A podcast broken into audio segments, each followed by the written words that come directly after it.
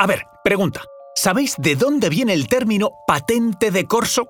Es una expresión usada en el lenguaje coloquial para decir que una persona puede hacer lo que desee sin dar explicaciones a nadie. Pero en su origen, allá por la Edad Media, la patente de corso era la autorización que un gobernante daba al propietario de un navío para atacar barcos y poblaciones de naciones enemigas en nombre del Estado. La patente de corso viene del latín cursus, que significa carrera, y fue la que dio lugar al nombre de corsario, que viene a ser una especie de delincuente marino oficialmente reconocido.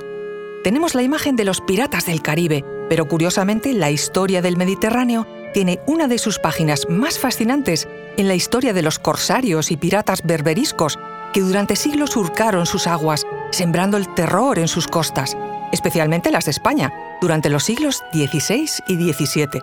Hablamos de esto y mucho más a continuación.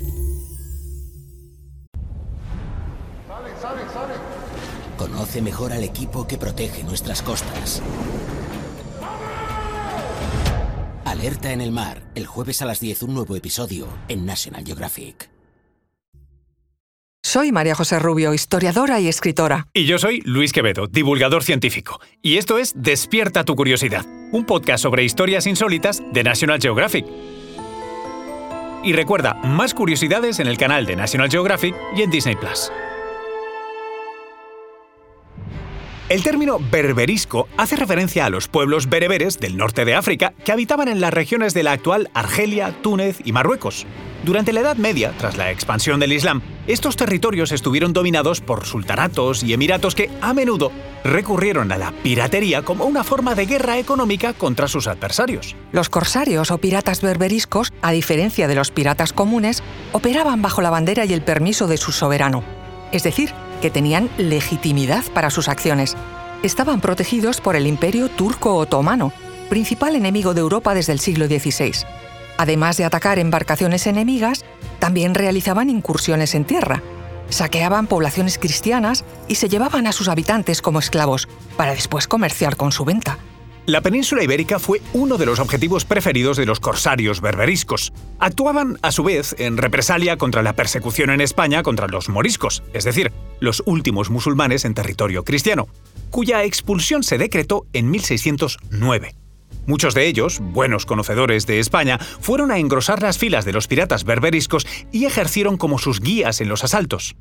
Así, las costas de Almería, Murcia, Valencia o Cataluña fueron constantemente atacadas por los piratas a lo largo de los siglos XVI y XVII.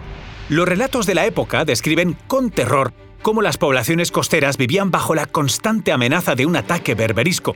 No era raro que, tras un asalto, un pueblo entero fuera raptado y vendido como esclavo en los zocos de Argel o Túnez.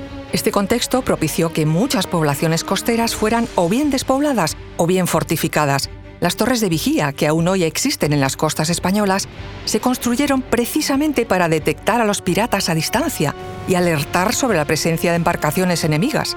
Hoy se conservan más de 200 de esas viejas torres de vigilancia costera en España. Fueron construidas en piedra como un castillete, y algunas estuvieron en uso hasta casi el siglo XX. La amenaza berberisca no fue pasiva. Los reinos cristianos del Mediterráneo, liderados muchas veces por España, llevaron a cabo numerosas expediciones de castigo contra las bases piratas del norte de África. Las más célebres fueron la toma de Orán y la conquista de Túnez en el siglo XVI, dirigidas por el emperador Carlos V. También se estableció la conocida como Liga Santa, una alianza de potencias cristianas que en 1571 logró una victoria decisiva contra la flota otomana en la famosa batalla de Lepanto.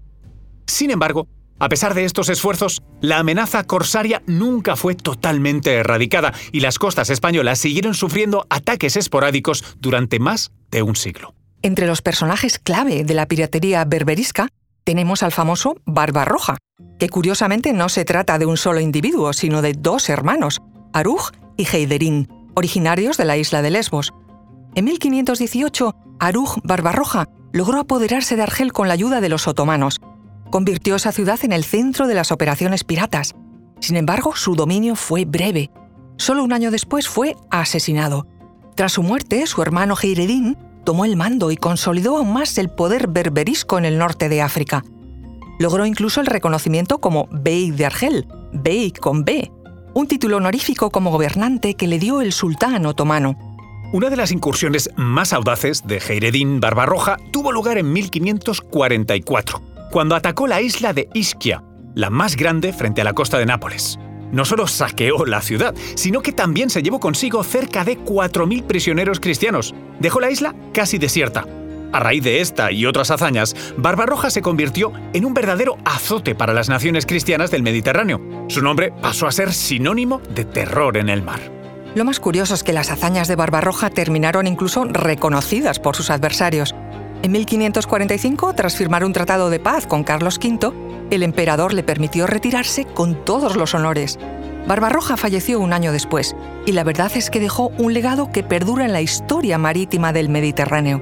En definitiva, las incursiones berberiscas tuvieron un profundo impacto en la sociedad española de la época. Además del sufrimiento humano y las pérdidas materiales, generaron un profundo sentimiento de inseguridad que influiría en la política exterior española durante siglos. Las historias sobre cautivos cristianos en las mazmorras de Argel o Túnez dieron lugar incluso a una rica tradición literaria. Es verdad, Miguel de Cervantes, sin ir más lejos, fue capturado por piratas berberiscos en 1584, cuando tenía 28 años y viajaba en una embarcación entre Nápoles y España. Estuvo preso en Argel durante cinco años, pero no desperdició el tiempo, ¿no? porque de ahí nació la inspiración para escribir nada menos que el Quijote. Y es que los genios saben sacarle brillo a cualquier desgracia. Muchos siglos después, concretamente en 1991, se crearía el Servicio Marítimo de la Guardia Civil para proteger 8.000 kilómetros de costa española y luchar contra el narcotráfico, impedir la inmigración ilegal y desempeñar un papel crucial en el rescate de personas y animales en el mar. Descubre su trabajo en la serie Alerta en el mar, Estreno el 11 de septiembre a las 22 horas en el canal National Geographic.